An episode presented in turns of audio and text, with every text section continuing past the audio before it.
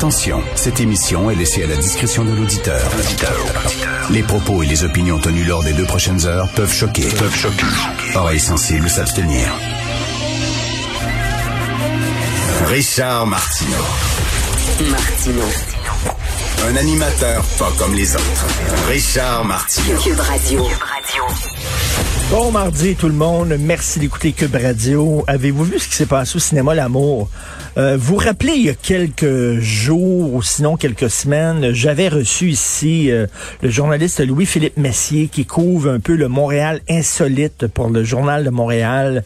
Et euh, il était allé passer huit heures au cinéma L'amour. Pas une heure, pas deux heures huit heures là-bas et il nous racontait ce qu'il avait vu. Euh, vous savez que c'est un, des derniers, sinon le dernier cinéma érotique qui a pignon sur rue sur le boulevard Saint-Laurent. Mais en fait, ça sert de, de, de, bar de swinger. Là. Les gens vont, vont là et le show est pas tellement sur l'écran, mais le show est plutôt sur scène, euh, dans, dans la salle.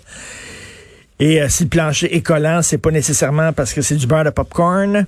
Et euh, donc, euh, Louis-Philippe Messier était là, puis il nous racontait qu'il y avait bon des filles qui étaient entourées de 5-6 gars, puis bon, et, et, ça soignait au bout. Et il y, a, y, a un homme qui s'est fait tuer au cinéma l'amour. Alors lui, son trip, c'était d'aller là avec... c'est parce que il y a un homme qui allait là avec sa femme, puis lui, ce qu'il aimait, son trip à cet homme-là, c'est de zigner sa femme devant les autres hommes, OK, mais il fallait, fallait pas que les hommes ils touchent à sa femme. Il fallait qu'ils regardent le show, mais pas qu'ils veuillent participer.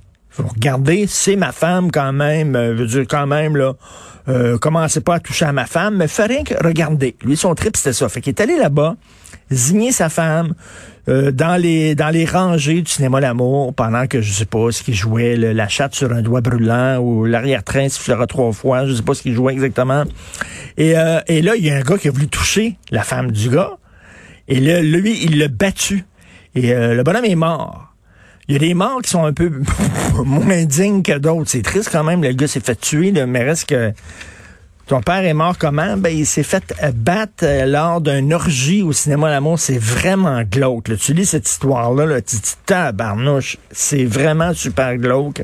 Alors, euh, ça se passe à Montréal et je vous rappelle, je vous rappelle qu'en pleine pandémie, le cinéma L'amour était ouvert alors que les théâtres étaient fermés parce que c'était trop dangereux. Aller au théâtre, bien sûr, mais tu pouvais aller soigner la compagnie au cinéma L'amour. Là, il n'y avait aucun maudit problème.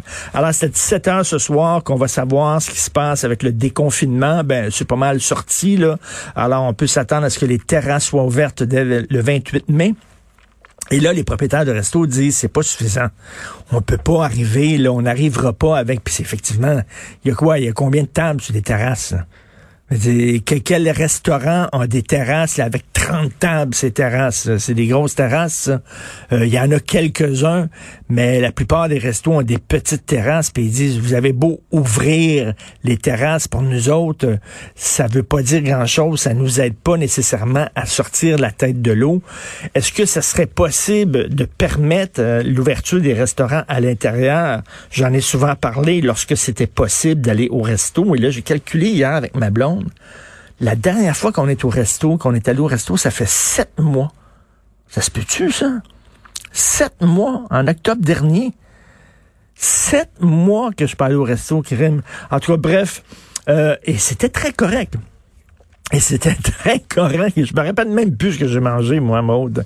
et, et, ça, ça, se peut-tu, ça, d'ouvrir des restaurants? Je, me souviens, c'était correct. Il y avait le plexiglas, euh, tout le monde était masqué. Euh, euh, si tu te levais puis t'allais aux toilettes, fallait que tu portes ton masque, etc. Je trouve que c'était quand même très sécuritaire. Est-ce que ça serait pas possible? Mais je ne pense pas qu'on va aller jusque-là, malheureusement. Vous savez qu'au Canada, Mme Tam, euh, sévère en maudit, la directrice de santé publique au Canada, elle a dit non, non, non, non. Avant de permettre les rassemblements à l'intérieur, donc l'ouverture des restos, ça va prendre 75% des Canadiens qui ont eu leurs deux doses. Là, ça peut aller quoi? Euh, pour certaines provinces, ça peut aller septembre, octobre. Donc, euh, elle, elle pas, elle, niaise pas qu'il a pas. Mais quand même, est-ce que ça serait possible, là? Il y a des experts qui disent oui, ça serait possible, mais il faudrait s'assurer quand même que les restaurants soient bien ventilés parce qu'il ne faut pas sous-estimer la transmission par aérosol, par gouttelettes dans l'air, etc. Donc, bref, on va avoir le droit de recevoir des amis euh, chez nous, dans notre cour. On va avoir le droit euh, d'aller sur des terrasses de resto et puis il va avoir aussi la fin du cours feu C'est un pas dans la bonne direction, mais il y a des gens qui disent que ce n'est pas suffisant, euh, malheureusement. je vous euh, encourage à lire Denise Bombardier aujourd'hui, qui écrit un texte, ça dit euh, chroniquer sur quoi? Ça devient de plus en plus dur, dit-elle. On va la recevoir à 9h45. Je vais lui parler de son texte aujourd'hui. Elle dit ça devient de plus en plus dur pour des, chroniqueurs, des chroniqueuses de, de se prononcer sur certains sujets parce que là, euh, c'est des plaintes au rédacteur en chef, au journal, puis tout ça. C'est comme la, la, ligne qu'on doit... elle, elle voit vraiment, puis moi, je, le vois aussi comme chroniqueur, là, notre liberté d'expression. Ben, je le dis, je peux écrire ce que je veux là, dans, le journal de Montréal, il y a aucun problème. Ils me disent pas quoi écrire, puis ils ont pas peur et tout ça. Mais reste que, tu sais, il y a énormément maintenant de plaintes, puis les gens euh, écrivent aux annonceurs du journal en disant ça n'a pas de bon sens, ce chroniqueur-là, puis tout ça. Bref, il y a un lobby qui veut faire fermer la gueule aux gens. Et elle écrit là-dessus. Euh, aujourd'hui, on va la recevoir à 9h45. Et j'attire votre attention sur un texte important dans le devoir à la page 7. Stéréotypie du conflit moyen-oriental, c'est écrit par M. David Bensoussan, qui est professeur de sciences à l'Université du Québec. Et il parle bien sûr de la couverture médiatique de la crise au Moyen-Orient. Et euh, en France, lorsque tu regardes les médias français, euh, on parle vraiment des deux côtés, mais ici, c'est vraiment très biaisé anti-Israël. Et M. Bensoussan, il remet un peu euh, la, les pendules à l'heure.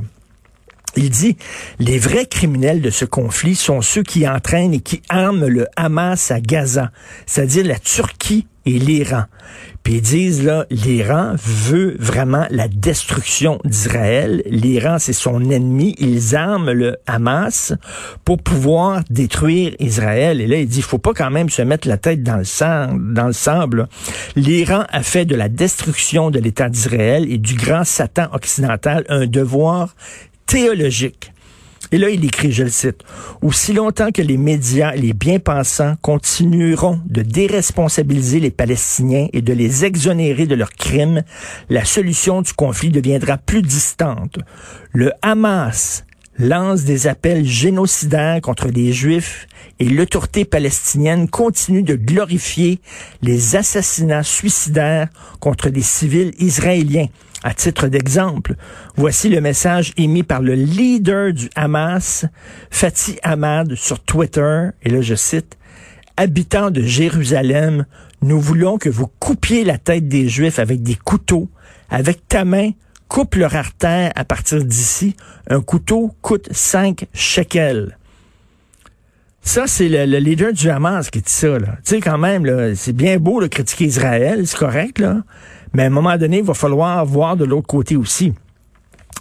Tant que le Fatah et le Hamas qui s'affrontent pour la suprématie politique incitent à la violence contre les Juifs en appelant à la guerre sainte contre une supposée intention israélienne d'envahir la mosquée euh, Al-Aqsa, le Hamas prend en otage la population de Gaza. 30% des missiles tirés par le Hamas sont tombés en territoire gazaoui causant des pertes civiles graves. Et vous savez que le Hamas se cache euh, dans la population, euh, donc en disant, ben là, Israël, si jamais Israël rétorque, ben là, ils vont tuer des civils, ils vont voir la fou.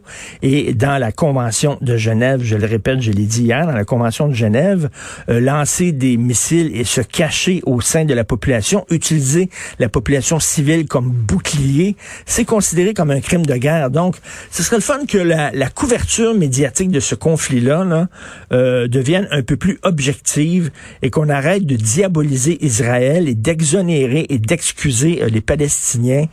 Euh, c'est beaucoup plus complexe que ça. Donc, je vous invite à lire le texte de M. David Bensoussan, professeur de sciences à l'Université du Québec. Vous écoutez Martineau.